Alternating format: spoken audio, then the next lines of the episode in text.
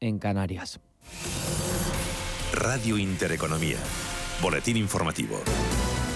¿Qué tal están? Muy buenos días. El precio de la luz en el mercado mayorista sube hoy hasta los 227 euros por megavatio hora, siendo así el lunes más caro de la historia. Además, se va a alcanzar el quinto precio más alto desde que hay registros. La hora más cara del día va a ser entre las 9 y las 10 de la noche cuando cueste el megavatio 280 euros. Entre tanto, esta semana está previsto que en el Consejo Europeo los líderes del bloque aborden posibles soluciones comunitarias a esta situación. Recordamos que nuestro país pide entre otras eh, cosas, una compra conjunta de gas natural, como se ha hecho con las vacunas. Sin embargo, la Comisión Europea ya ha dejado claro que este debate se va a dar a largo plazo, por lo que el presidente del Gobierno, Pedro Sánchez, ha reconocido que le gustaría que las cosas en Bruselas fueran más rápido. Eso sí, se ha mostrado confiado en que finalmente el Ejecutivo Comunitario responda a sus peticiones. Es verdad que a mí me gustaría que las cosas en Bruselas fueran un poquito más rápidas, pero empecé este debate de, los fondos europeos, los 140.000 millones de euros que, va a recibir España durante estos seis años, eh, con, un, documento que presentamos a Europa donde apelaba a un gran plan Marshall para recuperarnos y superar la crisis del COVID. Entonces tuvimos muy pocos eh, apoyos. Hoy contamos con más apoyos en, en este debate inicial sobre el gas y el precio de la electricidad y nosotros, bueno, pues vamos a perseverar en ello. Declaraciones de Sánchez poco antes de participar en la primera reunión de la nueva ejecutiva del PSOE recién elegida en el Congreso Federal de Valencia, donde han engranado la máquina electoral para las citas con las urnas que están previstas a partir del año que viene. Un Congreso en el que el líder del Ejecutivo ha adquirido compromisos como, por ejemplo, la derogación de la reforma laboral. Dice Sánchez que la idea es atajar dos de los problemas estructurales de nuestro mercado de trabajo, la temporalidad y la precariedad, con medidas como por ejemplo una simplificación de los contratos o un mecanismo estructural de expedientes de regulación temporal de empleo. La reducción del número de contratos. Dos, con eh, convertir en estructural ya la fórmula de los ERTES como mecanismo alternativo al despido puro y duro que vivimos en, la crisis financiera de 2008. Tres, creo que tenemos que aprobar eh, bueno, pues una renovación de las políticas activas de empleo para alinear eh, precisamente hacia la nueva economía pues la oferta formativa a nuestros trabajadores, a nuestros jóvenes. Cuatro, tenemos que resolver el problema de las subcontratas. Y cinco, lo que tenemos que hacer es eh, impulsar un plan de empleo joven. Reforma laboral anunciada y repetida por el presidente del gobierno, de la que sin embargo ha dudado ya el líder de la oposición. Pablo Casado cree que es un error eh, desmontar esta reforma que impulsara en su momento el Partido Popular, ya que dice crearía, frenaría perdón, la creación de empleo. Cree Casado que Sánchez además no está diciendo la verdad. Le pido a Sánchez que diga la verdad. Lo que ayer anunció de derogar la reforma laboral del Partido Popular va directamente contra el memorándum que ha recibido por escrito de la Comisión Europea el 6 de junio del 21. Por tanto, le diría al señor Sánchez y a señora Calviño que nos deje de mentir. Este, este fin de semana hemos tenido un premio de narrativa el premio Planeta y otro premio de narrativa, Las mentiras de Sánchez en el Congreso Federal. Ni es más moderado, ni es más socialdemócrata, es más radical.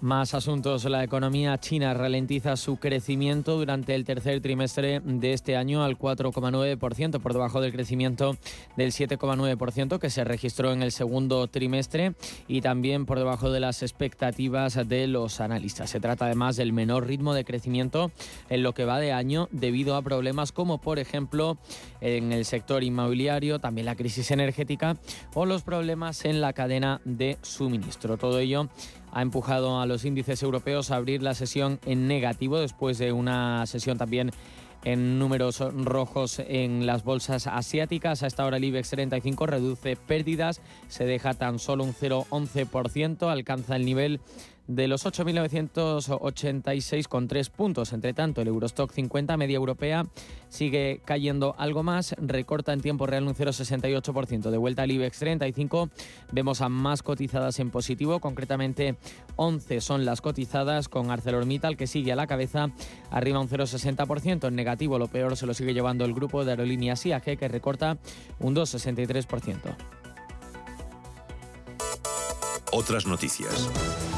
El presidente del gobierno, Pedro Sánchez, se ha mostrado hoy partidario de retirarle la inviolabilidad al jefe del Estado que establece la Constitución, si bien ha reconocido que para ello es necesario que el Partido Popular apoye una reforma de la Carta Magno, algo que ha confesado que ve improbable. No obstante, Sánchez sí que ha reconocido que para ese tipo de reformas es necesario contar con el primer partido de la oposición y ha dicho que dos no bailan si uno no quiere.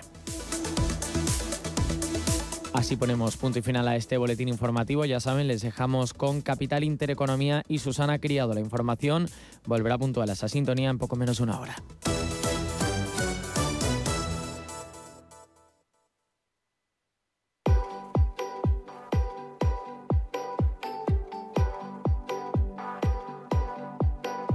Y ahora nos conectamos al planeta con Iberia. Qué bien sienta volver a decir hola Chicago. Pasear por el Parque Millennium y vivir la música en vivo. A partir de noviembre ya podemos volver a Estados Unidos y disfrutar de sus fascinantes ciudades. Chicago desde 262 euros ida y vuelta. Iberia, cada día es el primer día. ¿Buscas hipoteca y aún no has dado con la tecla? Descubre la hipoteca online del Santander, digital desde el principio y con un gestor personal que te acompañe y resuelve tus dudas hasta el final, para que puedas gestionarla desde donde quieras y cuando quieras, con información del estado de tu solicitud en todo momento. Compara, elige, encuentra, simula tu cuota y compruébalo tú mismo en bancosantander.es. Las previsiones dicen que los tipos de interés reales seguirán en negativo durante bastante tiempo. Invierta en oro físico con Degusa, la alternativa positiva a los tipos de interés negativos. Ahorre, diversifique y proteja su inversión. Infórmese en degusa-mp.es o llamando al 9119-82900. Nace Dirigentes Club, un espacio único donde cruzamos las historias de nuestros dirigentes. Un entorno de networking para generar vínculos profesionales. La mejor plataforma de nuevos conocimientos y tendencias. Un club donde ofrecemos a nuestros dirigentes los mejores planes y servicios. Porque juntos alcanzamos el éxito. Porque juntos sumamos. Descúbrelo en dirigentesclub.com.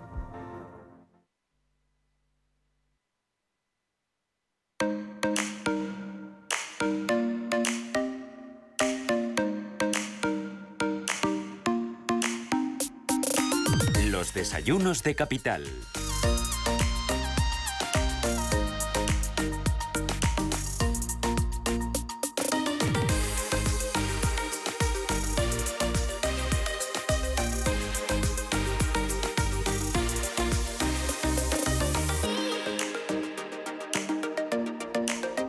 y 7 minutos de la mañana. Echamos un vistazo ahora. No, enseguida vamos a ver nuestro Digital Business. Quedan unos cuantos minutos. ¿En qué vamos eh, a centrarnos? Vamos a hablar de las web tech. ¿Con quién?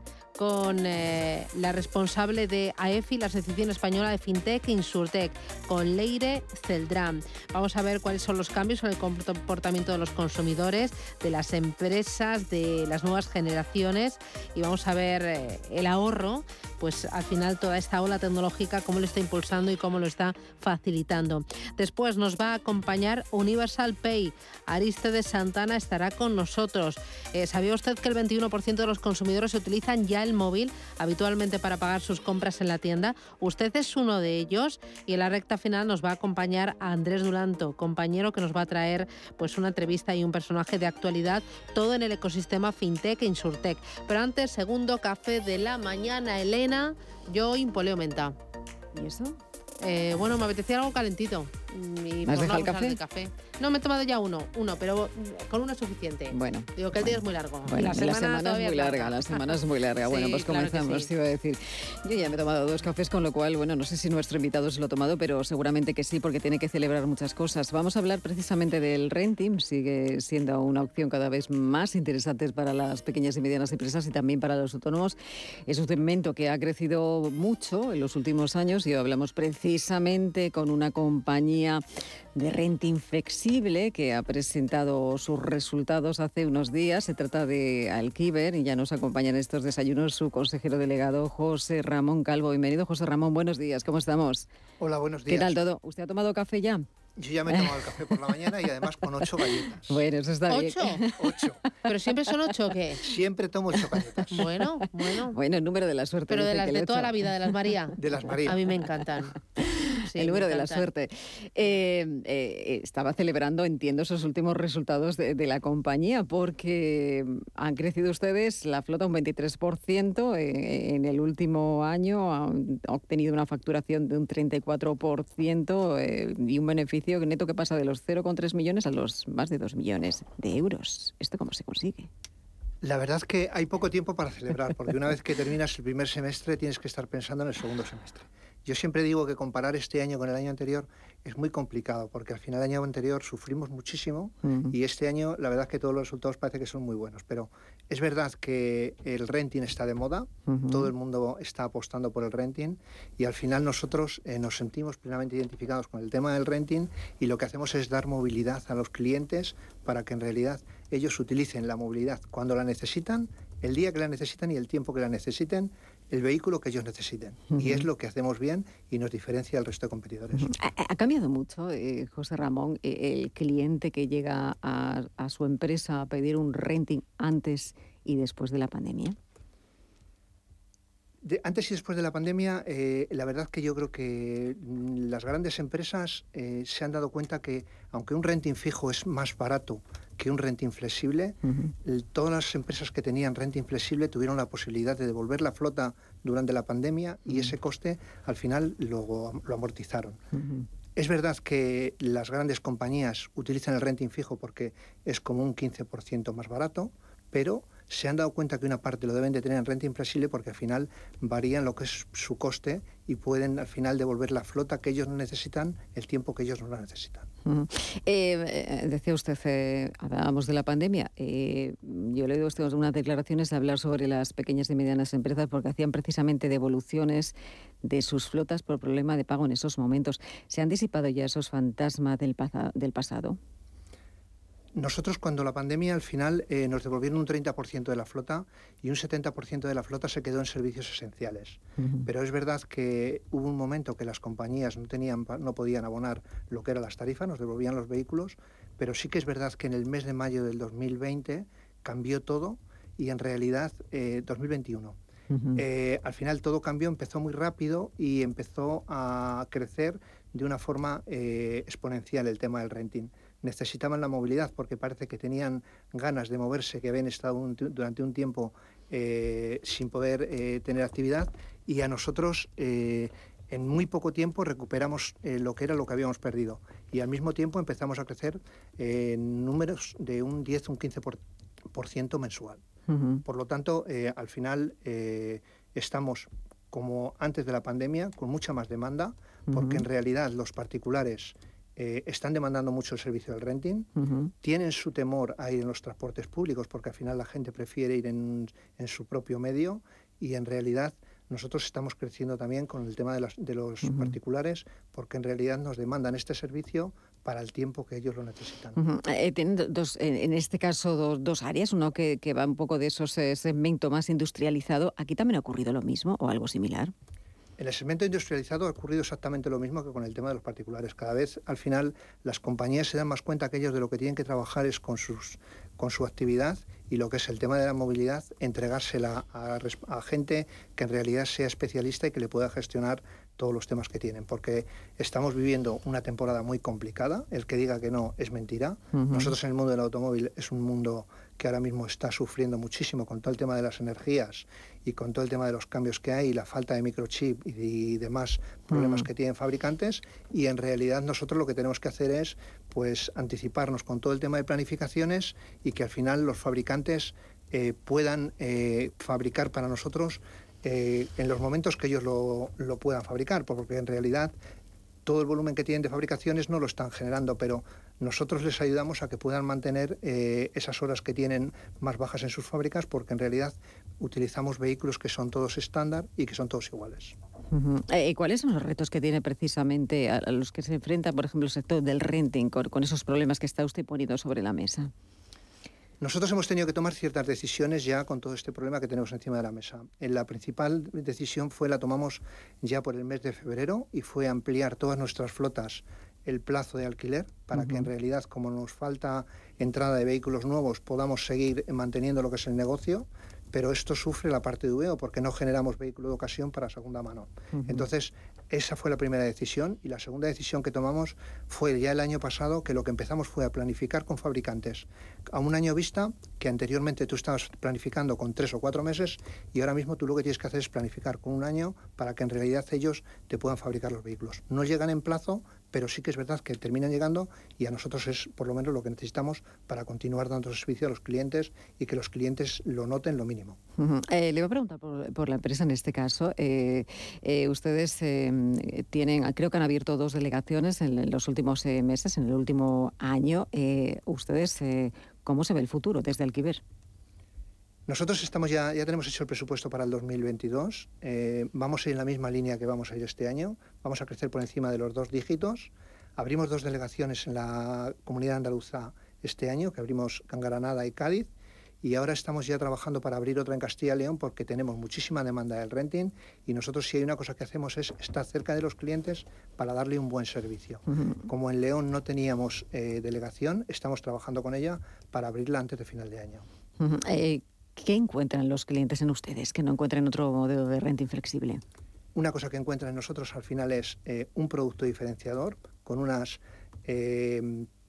accesorios con un equipamiento superior al resto y un servicio excelente. Estamos cerca de todos y utilizan nuestra flota durante el tiempo que necesitan y el tipo de vehículo que necesitan sin ninguna atadura, con un coste fijo y saben concretamente los costes que van a tener para la movilidad. ¿Ha cambiado mucho ese periodo de tiempo de, contratar este servicio de renting eh, antes de la pandemia ahora? No sé si hay un modelo que eh, es, más flexible, son menos meses, más meses. Eh, ¿Qué es lo que se está demandando? Ha cambiado mucho por dos temas principalmente. Uno, porque los renting fijos tardan más tiempo en entregar la flota, entonces nos utilizan el renting flexible para entregar esos vehículos para ellos seguir dando movilidad.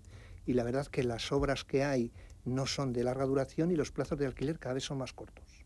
Entonces tienes que dar e, ¿Ese es igual en el caso de los particulares eh, que en el caso de los modelos para modelos industriales? Nosotros con los particulares, de momento, eh, los plazos que estamos trabajando con ellos no son muy prolongados. No hemos llegado todavía a plazos largos porque en realidad ahí están todos los fabricantes que ofrecen unas condiciones mejores que nosotros y en realidad los particulares se van con los fabricantes.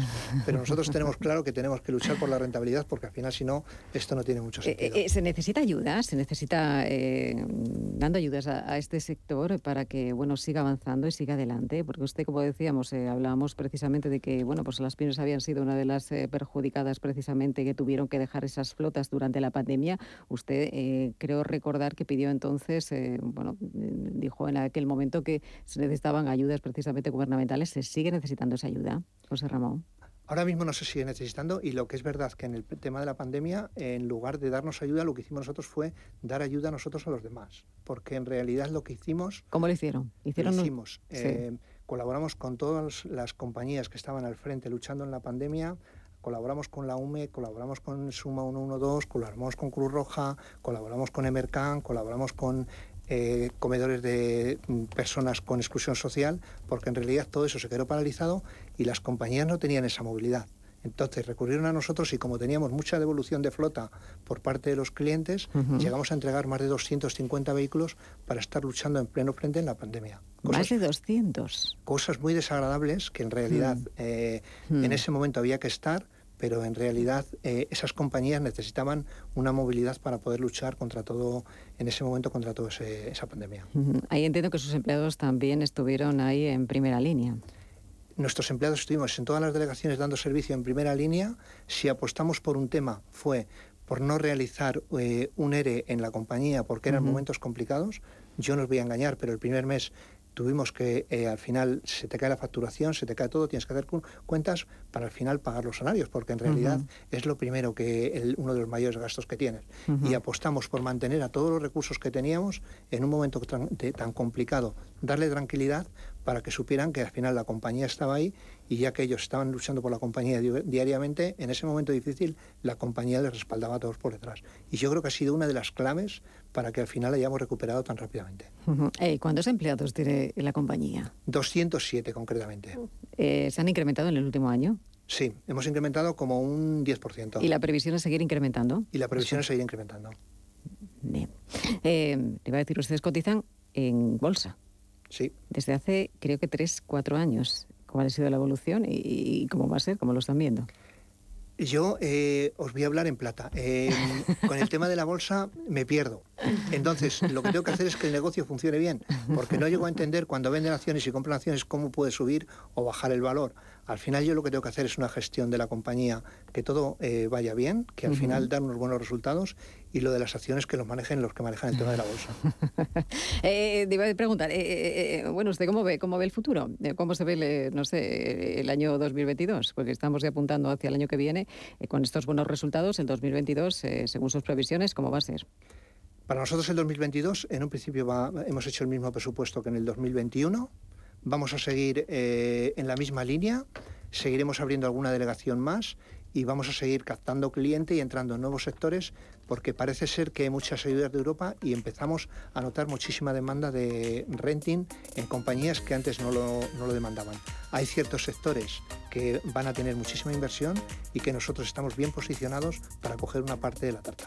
Bueno, pues están ustedes bien posicionados. Pues José Ramón Calvo, consejero delegado de esta compañía de Alquiver, muchísimas gracias por habernos contado esos resultados, por habernos contado esas eh, previsiones y enhorabuena eh, por esos resultados que, bueno, creo que son espectaculares. Pasar de un beneficio neto de 0,3 millones a, a 2 millones eh, de euros, más de 2 millones de euros, es todo eh, un logro. Muchísimas gracias. Gracias. Por enhorabuena, gracias. Gracias.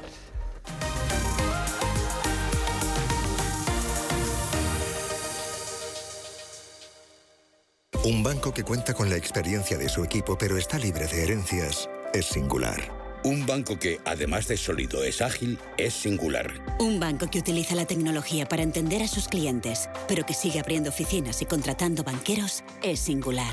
La nueva banca privada es singular. Singular Bank.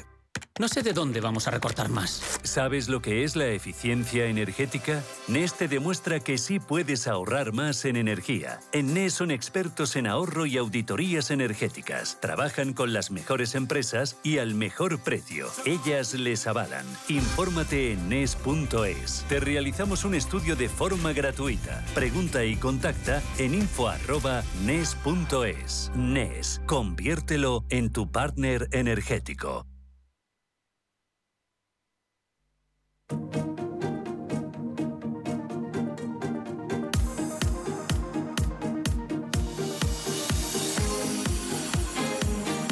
Descubre, analiza, impulsa.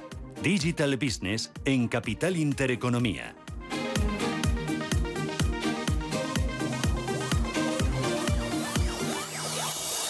Y en este Digital Business son las 11 y 23 minutos de la mañana. Hoy contamos con la ayuda de AEFI, que es la Asociación Española de FinTech e Insurtech. Leire Celdrán es Business Manager de AEFI. Leire, ¿qué tal? Buenos días, bienvenida. Muy buenos días, Susana. Muchas gracias. Bueno, eh, la Asociación Española de FinTech e Insurtech está apoyando a todas las empresas WellTech como actores clave para fomentar la educación financiera entre el conjunto de los ahorradores. Eh, ¿Cuál veis que eh, en los últimos meses, en el último par de años, ha sido el cambio en el comportamiento de los nuevos consumidores? ¿Qué resaltáis de ese comportamiento? Pues mira, aquí hay dos factores fundamentales. Por un lado, como, como es de esperar, pues la pandemia. La pandemia ha hecho pues que como todos sabemos no hayamos podido hacer cosas, salir y con lo cual hemos eh, tenido una fuerza ahorradora impuesta y, y, de repente pues nos hemos encontrado con ello, ¿no? Para aquellos que hemos eh, afortunadamente conservado nuestro trabajo.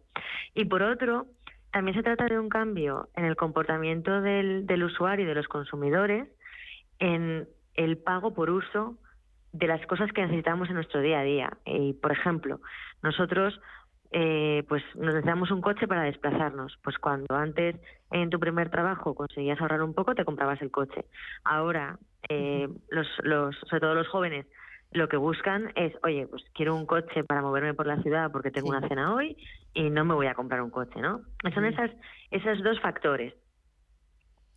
Eh, en este cambio hemos visto que al mismo tiempo todos los robo-advisor o todas las empresas que aportan, eh, que apuestan por ese WellTech, pues eh, están creciendo, cada vez son más, con una oferta mucho más amplia y se están convirtiendo en una solución de ahorro para estas nuevas generaciones, ¿no? Que además tienen cierto despego hacia los bancos. Claro, a ver, eh, efectivamente las WebTech cada vez están cobrando más importancia, más protagonismo y son una opción fiable y confiable para todos los eh, jóvenes y no tan jóvenes que quieran hacer algo con sus, con sus finanzas. Y mm, respecto al ahorro, respecto a pensar en el futuro, etcétera. ¿Y por qué? Es una, una, una cuestión muy, muy sencilla. Es la facilidad. Es la facilidad que tienes de acceder a un producto de ahorro o de inversión con mucho menos capital de lo que te hacía falta hace 10 o 15 años, con la facilidad de que lo puedes hacer desde tu smartphone y con la facilidad de que te los de que tienes eh, unas características dentro de la aplicación que te lo explican todo de manera muy sencilla y muy acogedora. Eh, sí que es cierto que cuando antes, pues como decía, hace 10, 15 años pensábamos en ahorro, en gestión de patrimonial, etcétera, pensábamos en grandes cantidades, en una oficina de banco, eh, en un asesor financiero, etcétera. Entonces, eh, eso como que impresiona, ¿no? Dices, ostras, pues me tengo que ir ahora a esto, tal. Bueno, pues te impresiona, pero ahora en cambio tú tienes 3.000 euros en tu cuenta o tienes 2.000 euros en tu cuenta y quieres darle una rentabilidad, es decir, que ese dinero eh, sea lo mismo de aquí a, cinco años y, tienes un, un, abanico de opciones gracias a las WealthTech mucho más poderoso de lo que tenías antes. Y a esto se le llama eh, comúnmente la democratización de las finanzas. O sea, hacer las finanzas democráticas, que todo el mundo pueda acceder al ahorro. Y que pueda acceder también a cualquier tipo de ahorro, a vehículo fondo de inversión, al vehículo plan de pensiones, al vehículo acciones, que lo pueda hacer eh, con eh, consejos, simplemente con compra, ¿no? Al final la gama es muy amplia. Exactamente. O sea, tú cuando tienes un, un poco de dinero y le quieres dar rentabilidad, pues tienes que ver qué producto financiero es más adecuado a tus ahorros y sobre todo qué producto financiero entiendes. O sea, que, que tú accedes a una WebTech, a un RoboAdvisor, a un QuadAdvisor, mm, a, a, cualquiera de, los tipos de WebTech que hay. Entonces, es un producto que tú puedas entender y que tú sepas dónde va a estar tu dinero, qué rentabilidad te va a dar tu dinero, eh, qué van a hacer con él, etcétera, etcétera, cuándo vas a poder disponer de él. ¿Por qué? Porque al final eh, antes veíamos los productos financieros y de ahorros, los fondos de inversiones, pues no sé, mm, pensamos en fondos de inversiones, igual pensamos en las películas de Wall Street de los 90, ¿no? Y ahora en cambio pensamos en nuestros ahorros en un fondo y lo vemos mucho más accesible. Y eso te lo permite las WealthTech, efectivamente. Eh, ha cambiado mucho la vertical WealthTech desde que está AEFI al día de hoy. Hay muchas más, son muchas más grandes, eh, ofrecen más variedad de productos. ¿Cómo ha sido ese cambio, Leire? Pues este cambio ha sido muy enriquecedor para toda la industria financiera y desde luego en la EFI lo hemos visto. Cuando la EFI empezó, pues eh, las WealthTech que había eran discretas, eran pequeñitas, eran pocas y ahora son WealthTech eh, que son potentes, que son grandes, que estamos hablando de que dan trabajo a 20, 30, 40 personas y que salen en los medios de comunicación eh, bien valoradas y bien posicionadas. Esto obviamente quiere decir que el comportamiento del consumidor, de lo que hablábamos al principio, Susana, ha cambiado porque cada vez confía más en, en estas nuevas formas de inversión y de ahorro. ¿no? Entonces, esto, sobre todo cuando ha sido en los dos últimos años. En los dos últimos años AEF ha experimentado un crecimiento muy importante en esta vertical. De hecho, justo antes de la pandemia, justo en febrero del 2020, presentamos el libro blanco de WealthTech, que lo pueden encontrar los, los oyentes en la web de la asociación y descargárselo gratuitamente. Y, desde luego es algo que, que cada vez más personas eh, cuentan como una forma de ahorro y de inversión veraz y que efectivamente les va a ayudar en sus finanzas. Pues eh, desde AEFI, Leire Celdrán, eh, Business Manager, queda mucho por hacer todavía en esto. O sea, vamos a ver mucho cambio en el futuro más cercano, porque ya están muchas de ellas más que consolidadas, ¿no? Y sí que son como una alternativa para los jóvenes, pero también para los no tan jóvenes, ¿no? Eh, porque exacto, al final dices, o sea, yo lo que quiero es solución, una solución rápida, una solución económica, mm. no necesito... Y fácil. Claro, claro, claro. Y esto es lo que te lo y más a tu medida, ¿no? Que haya, porque cada uno de nosotros somos diferentes. Exactamente. Mira, aquí hay una de las cosas que juegan un papel fundamental y es la educación financiera. Este es una asignatura en la que España suspende. Estamos a la cola de los países de la Unión Europea en cuanto a educación financiera eh, se refiere y es algo que si mejoramos mejorará toda la industria financiera y por supuesto las WealthTech porque la gente entenderá qué puede hacer con sus ahorros. Pero es que el tema de la educación financiera es un desastre porque ni siquiera el ciudadano medio sabe lo que implica una hipoteca. Es que no sabemos lo que es, no entendemos el producto. Entonces, tenemos que empezar a mover esto, a ayudar a la gente a entender las finanzas para mejorarlas. Este es el punto clave. Muy bien. Pues eh, Leire, muchísimas gracias y enhorabuena por, eh, eh, por la EFI, por el empujón que estáis dando a toda esta toda esta transversal. ¿Lo llamáis vosotros transversal o cómo lo llamáis? Vertical. A esta vertical, vertical. ¿no? El Exacto. Que, no me salía. Ahí, ahí me he atascado. Y, nada, y apoyar la, educación financiera y a, empujarla. Muchísimas gracias. Cuídate y hasta pronto. Gracias, Susana. Adiós, Buenos días. Adiós.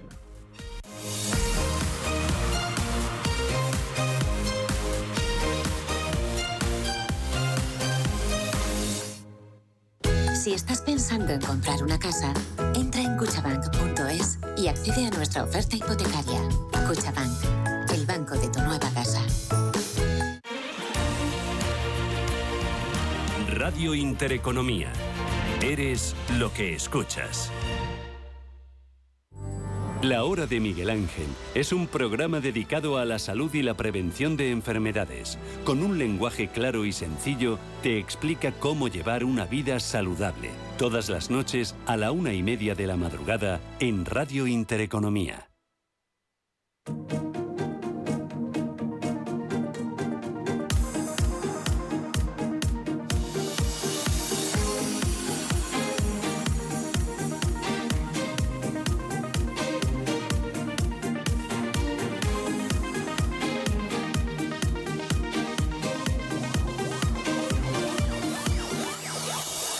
¿Sabía usted que el 21% de los consumidores ha aumentado la frecuencia del pago a través del móvil en sus compras habituales? Así se desprende del último informe, El futuro de los medios de pago, un informe que ha elaborado Universal Pay, una compañía de soluciones de pago que ha analizado los nuevos hábitos de pago de los consumidores y la adaptación de los comercios para hacer frente a las necesidades y demandas de los compradores. Aristides Santana es director comercial de Universal Pay. ¿Qué tal? Buenos días. Buenos días. Bueno, y eh, un 21% de los consumidores aumenta la frecuencia de pago a través del móvil y entiendo que esto es increciendo, ¿no? Que la tendencia, cuando uno lo usa, que cuando uno lo prueba ya dice, ¿cómo no lo he hecho yo esto antes, no? Correcto, correcto. Al final, en 2011 nace la tecnología contactless. La tecnología contactless es cuando acercamos la tarjeta o cualquier dispositivo a un terminal punto de venta, ¿vale? Un TPV y se efectúa el pago, ¿no? Pues esa tecnología contactless ha permitido pues otras opciones de pago, ¿no? Entre ellas el, lo que llamamos nosotros el mobile payments, ¿vale? Y, y, evidentemente, eh, si a ese factor le añadimos el, factor de la pandemia, donde nadie quería tocar nada, ¿no? Y todo era y, todos los pagos se recomendaban hacer a través de de tarjeta y aproximando la tarjeta sin teclear absolutamente nada, a través de la tecnología contactless, ha hecho que se dispare absolutamente y lo que iba a pasar en el medio plazo pasa en el corto plazo. Efectivamente, eh, el pago móvil cuenta eh, con, con un, casi un 30% más de usuarios que, que en un año y medio, o sea, que en, que en época prepandémica, ¿vale? Además, cuenta con una percepción de seguridad absoluta entre los usuarios, porque al final eh, es rápido, sin tarjeta y con máxima seguridad, ya que el sistema solicita siempre una verificación personal e intransferible. Entonces, pues sí, estamos ante una realidad absoluta y, sin vuelta atrás. ¿Qué, ¿Qué, otras realidades refleja este informe que habéis realizado en Universal Pay, el futuro de los medios de pago? ¿Qué más conclusiones tenéis? Pues entre las apps que, o sea, eh, eh, se ha popularizado en general las aplicaciones de pago móvil, ¿no? Porque entre las apps que más se utilizan a la hora de usar el móvil como dispositivo de pago, casi la mitad de los compradores o utilizan el wallet del banco, eso que tenemos todos, eh, donde, tienes donde tienes metida tu tarjeta y realizas el pago con el propio móvil a través del wallet tuyo del banco, cualquier entidad bancaria española a día de hoy tiene un wallet, lo que llamamos monedero digital, ¿no? Decimos que ese wallet, esa, billetera digital viene a sustituir la billetera física, todos llevamos en el móvil nuestras tarjetas y a través de la aproximación del móvil al terminal ejecutamos el pago, ¿no? Pues tanto, el wallet bank, tanto los wallets bancarios como las aplicaciones tipo Apple Pay, Google Pay o Samsung Pay, que simplemente con tener la tarjeta esos, esos sistemas tienen sus propios eh, medios de verificación y aproximas el móvil y eh, efectúas el pago igualmente, pues eh, este aumento, este, este aumento en el uso de monedas virtuales ha sido brutal en la época prepandémica ya se, ha establecido como un uso normal en nuestro mm, en, nuestro día a día a la hora de realizar un pago, ¿no? Eh, ¿Les preocupa la seguridad a los usuarios del el pago con el móvil? En absoluto, en absoluto. El pago con el móvil es, e, es absolutamente seguro y además el 60% considera que es más seguro que el pago en efectivo porque el sistema eh, inmediatamente eh, solicita una verificación personal intransferible, ¿vale? Que puede ser un código PIN, puede ser eh, el reconocimiento facial en, los, en, el caso de los sistemas APE o cualquier mm, sistema que es imposible que cualquier otro usuario coja el móvil y realice ese pago porque al final es un sistema de verificación personal intransferible que aporta absoluta seguridad a todo el sistema de pago. Bueno, y además el usuario lo eh, refleja, como, lo, percibe como Claro, es que o sea, esto te aporta seguridad, pero al mismo tiempo rapidez a la hora de efectuar los pagos eh, sin la tarjeta física, eh, la seguridad. siempre se solicita una verificación personal, una verificación intransferible. y luego, mm. cuéntame, uno también puede con este mobile payment centralizar y gestionar las transacciones, ¿no? Correcto, o sea, al final, de cara al, usuario final, o sea, cualquier empresa como Universal Pay que se dedica a gestionar eh, eh, cómo hacer mejor o cómo mejorar la experiencia de usuario al cliente, ¿no? Eh, la obsesión está en eso, en, en que sea rápido y que sea seguro para que la percepción tanto del cliente final, o sea, del que está realizando el pago, o de nuestro cliente, que es el comercio, que es el que está admitiendo el pago a través de su terminal, ¿vale? Sea lo más efectiva posible, ¿no? Entonces, eh, dentro de, todo este flujo de pagos, al comercio le permite centralizar absolutamente todo su, su flujo de caja y, y, con una conciliación rápida y sencilla como la que tenemos en Universal Pay a todos los efectos. ¿no? Al eh, día siguiente eh, tienes tu dinero, sabes de, dónde viene y te cuadra al céntimo cada una de las transacciones que realizas. Eh, ¿Las aplicaciones más utilizadas cuáles son a la hora de usar el móvil como dispositivo de pago? Pues están los wallets bancarios, evidentemente todos somos clientes de un banco, ¿vale? Entonces, todo, cualquier entidad bancaria española tiene a día de hoy su propio wallet, es decir, aquel em, lugar donde tú metes tus tarjetas eh, esas tarjetas quedan encriptadas y utilizas el móvil, utilizas ese wallet bancario a través del móvil para hacer el pago. Luego están los sistemas como Apple Pay, Google Pay o Samsung Pay que ganan trepidante, o sea, por la comodidad ganan eh, mucha cuota de mercado, evidentemente, y todo ese, o sea, todo ese aumento en el uso de monederos virtuales ha venido propiciado por la popularización de soluciones como Bizum, que es algo que a día de hoy nos facilita muchísimo la vida, que utilizamos todos y que se ha convertido en, en, la forma de pago instantáneo mm, mm, que todos utilizamos para mover el dinero de un lado a otro, ¿vale?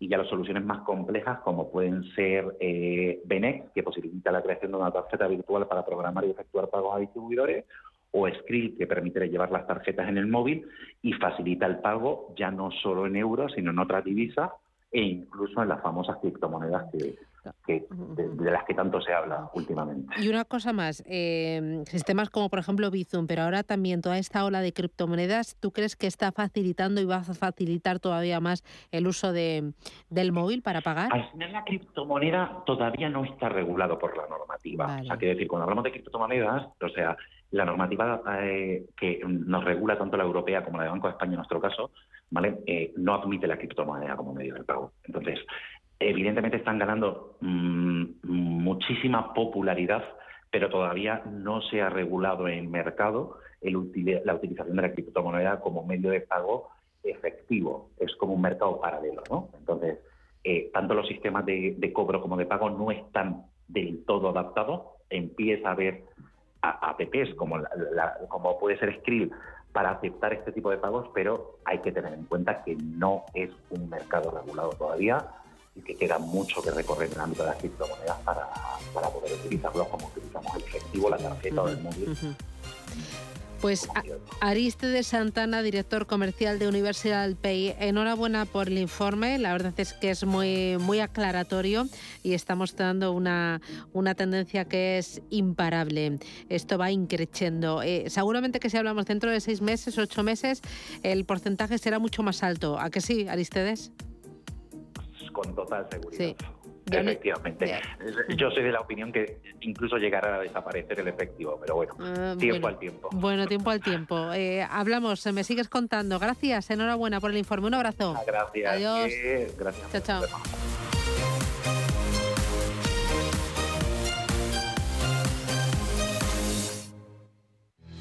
Radio Intereconomía. Información económica con rigor, veracidad y profesionalidad. Nuestros oyentes son lo que escuchan. Estrictos, precisos, honestos, competentes y capacitados. Di que nos escuchas. Intereconomía, la radio que se identifica con sus oyentes. Hola, soy Rafa Jiménez, presento a media sesión en Radio Intereconomía. A media sesión para resumir esas mañanas que dan tanto de sí. De una forma amable y donde abrimos el abanico de la información. De 12 a 2 del mediodía en Radio Intereconomía. Di que nos escuchas.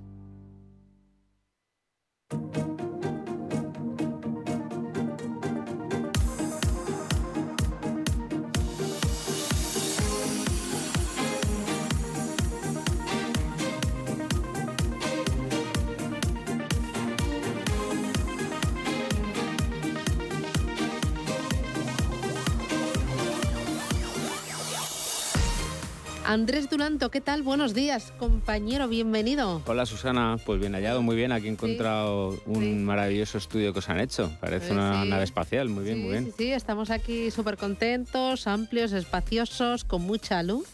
Así que nada, encantada de, recibir a, compañeros como tú y invitados. Bueno, Andrés Dulanto cada lunes me trae a una compañía para enseñarnos por dónde va el mundo, por dónde tira lo digital y para hablarnos de, nuevas oportunidades y de nuevas tendencias. Hoy, ¿qué me propones? ¿A quién me traes? Pues mira, hoy se junta tanto lo social, lo económico y el futuro, porque es base a 3D es Guillermo Hernández Gaunas Vivas, que es director general de Ayúdame 3D, es emprendedor social, conferenciante, premio Princesa de Girona, tuvo el Innovación Awards del Fórum de, Juventud de Egipto, está en la lista Forbes de las 10 mayores fortunas sociales de España, es ingeniero industrial. Bueno, lo mejor es que nos cuente él. Buenos días, Guillermo.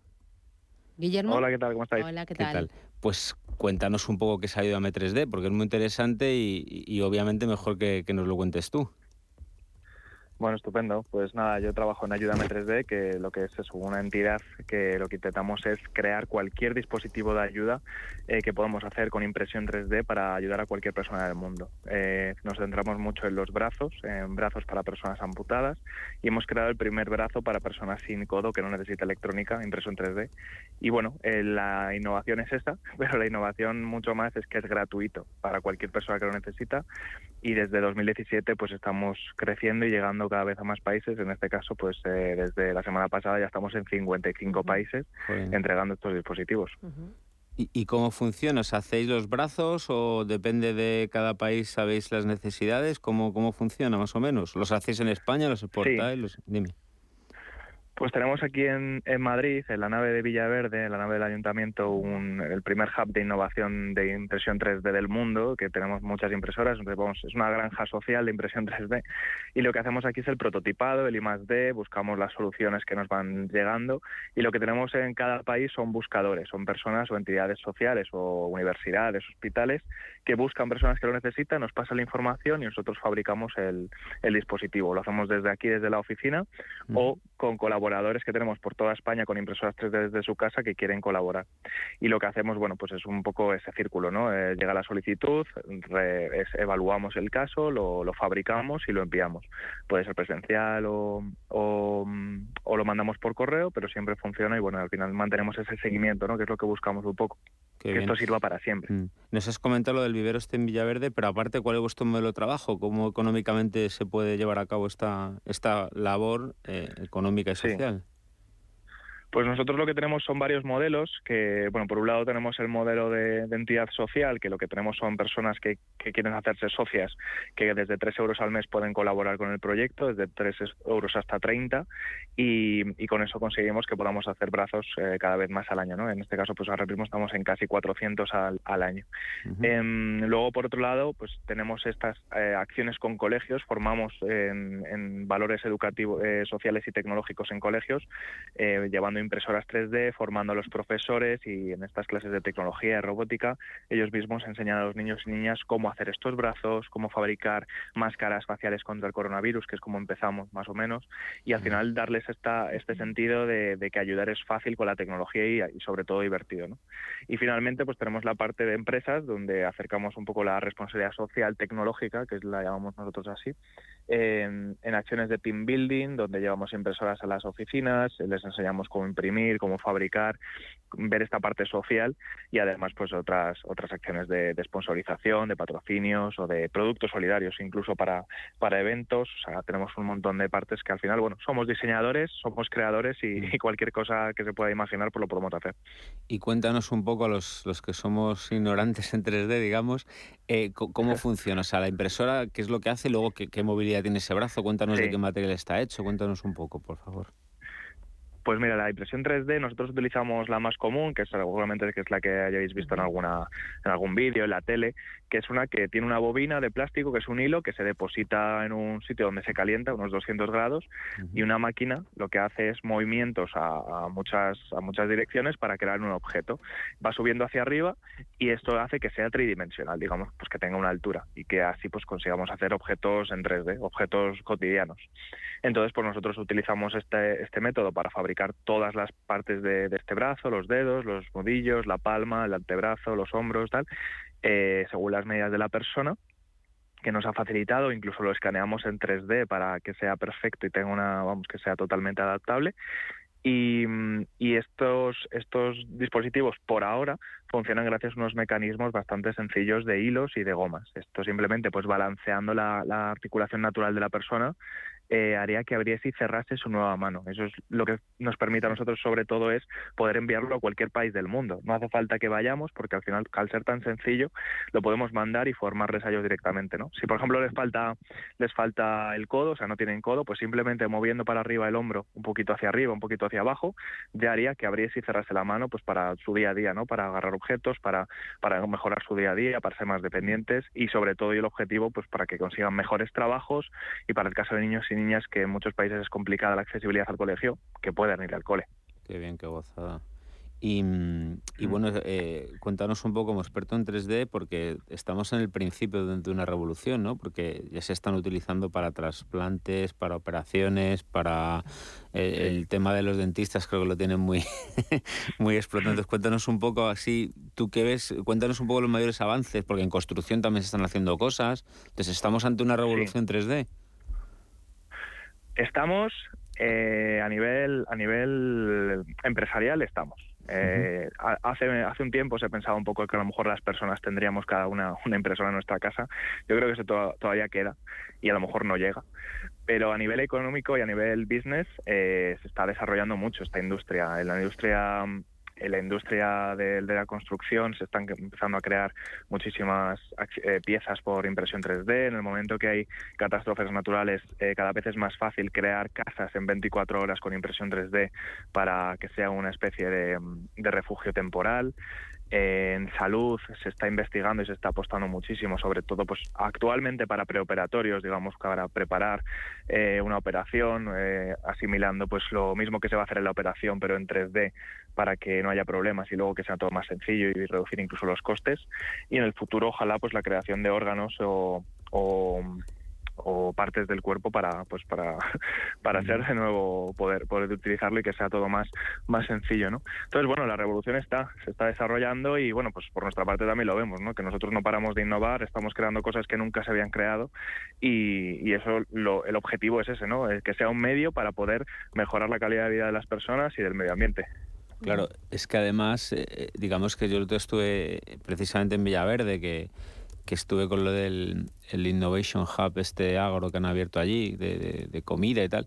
Y bueno, probé hasta un chuletón y torrendos entre... ¿Cómo estaba? Bien. O sea, tengo que reconocer que todavía no llegaba al punto. No, estaba bien, pero claro, es que lo que a ti si te lo ponen con los ojos cerrados sin saberlo y lo pruebas, ¿qué? Ahí va. O sea, ah, ah, hay ah, muchas veces, claro, si lo comparas con el macro chuletón que a lo mejor te has podido tomar una vez en no sé dónde, vale pero que puede pasar perfectamente desapercibido y no te das cuenta, mm, segurísimo. O sea, eh, era carne, bueno, estuvo el alcalde, estuvo la vicealcalde inaugurando, estuvo Ángel Niño, que, también viene aquí a, este programa y esta emisora alguna vez, que es el de Innovación y Emprendimiento de Madrid, y la verdad es que sorprendía, porque si no te dicen lo que es, no te das cuenta. O sea, mm, y los torrendos igual, y mira que los torrendos son carne 100%.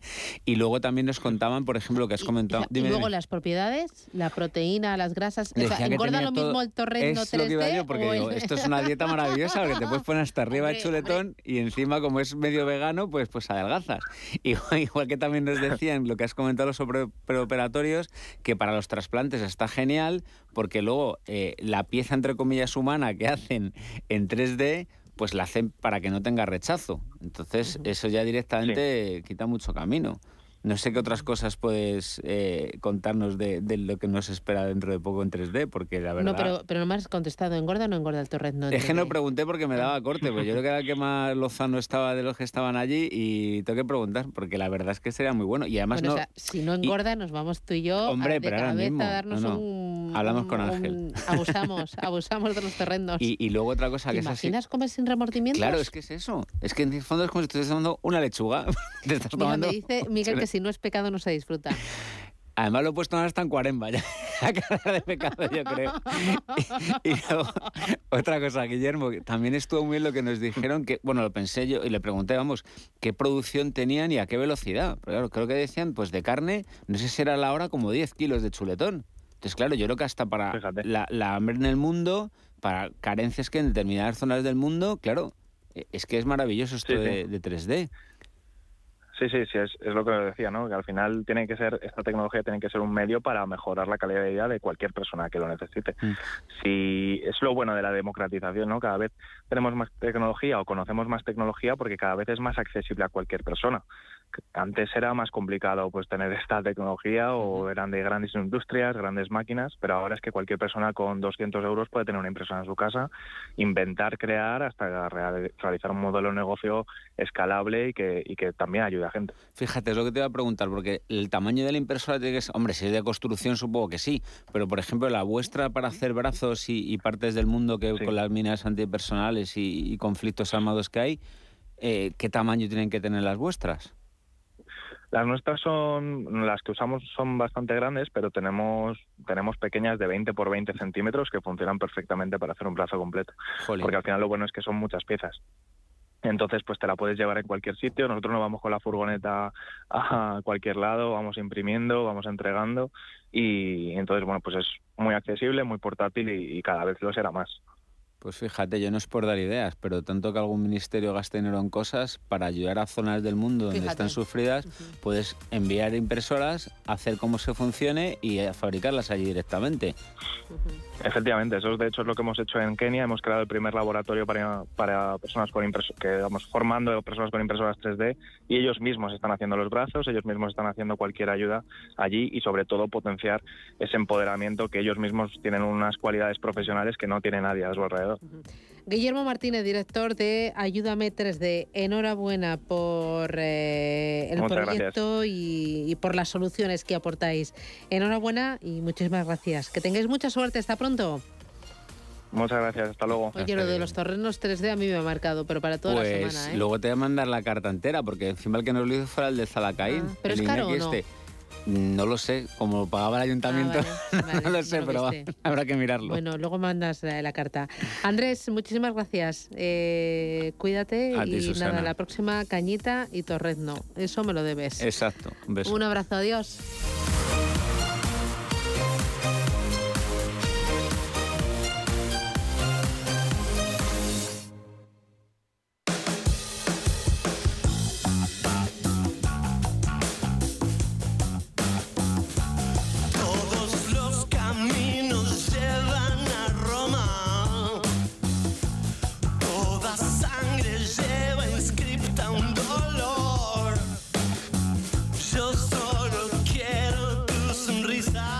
Grandes de la música hispana. Fito Páez tiene un nuevo álbum que verá la luz en unas semanas, pero ya podemos escuchar un anticipo. El disco formará parte de una trilogía que se publicará en los próximos dos años. A pesar de llevar más de 40 entre los estudios y escenarios, el genio creativo del argentino sigue muy vivo. Con él nos vamos. Gracias y hasta mañana a las 7. Es una sola la razón verdadera.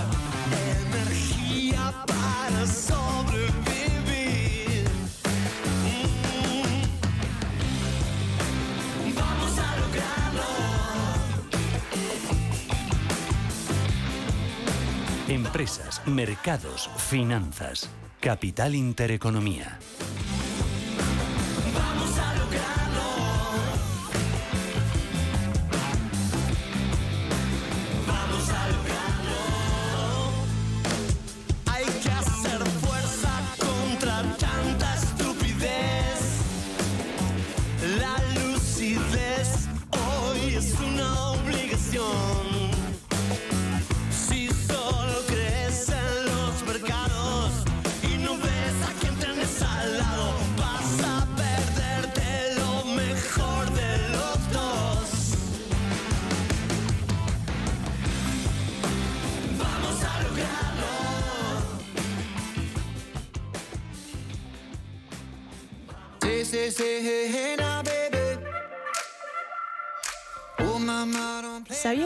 El 7 de junio de 1893 la reina regente María Cristina inauguró el Palacio de la Bolsa de Madrid?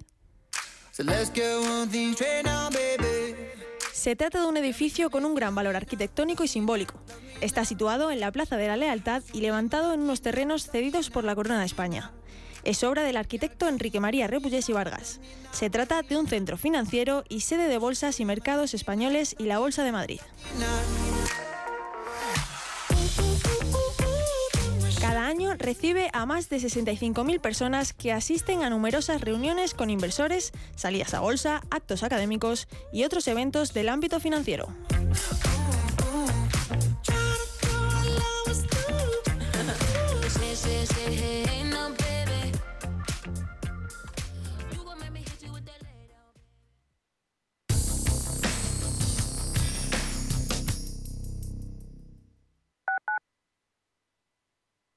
WeCity es la más reciente e innovadora plataforma de inversión inmobiliaria. En WeCity podrás invertir en las mejores oportunidades inmobiliarias y diversificar tus ahorros de manera fácil, rápida y segura. Entra hoy en wecity.io e invierte en un solo clic. O si prefieres, llama al número 679 667 623 y te ayudaremos. Metro de Madrid te lleva de forma segura al trabajo, al gimnasio, al retiro. Un medio de transporte accesible y rápido que te acerca a los lugares y a las personas que más quieres. Ahora y siempre, utiliza el transporte público. Ahora y siempre, muévete en Metro. Metro de Madrid, Comunidad de Madrid. Ford Kuga híbrido enchufable. Carga cuando frenas, mientras conduces y cuando lo enchufas. Pasa al siguiente nivel en la vida real. Consigue el híbrido enchufable más vendido en Europa con Ford Renting sin entrada y con todo incluido por 14 euros al día. Con seguro, mantenimiento integral, vehículo de sustitución, plan Moves 3 incluido. Solo hasta fin de mes, condiciones en Ford.es. Ford Kuga, acercando el mañana. Radio Intereconomía, la radio de las mujeres y los hombres que viven la actualidad. En el Soto de la Moraleja, restaurante Kionan Sui, de comida peruana, cantonesa y chifa, con una gran variedad de sabores y aromas que te dejarán boquiabierto. Junto al restaurante Inari Moraleja, calidad y satisfacción garantizada. Restaurante Kionan Sui, reservas y pedidos en el 910090830 o grupoinari.es. Te esperamos. Metro de Madrid te lleva de forma segura al trabajo, al gimnasio, al retiro. Un medio de transporte accesible y rápido que te acerca a los lugares y a las personas que más quieres. Ahora y siempre, utiliza el transporte público. Ahora y siempre, muévete en Metro. Metro de Madrid, Comunidad de Madrid.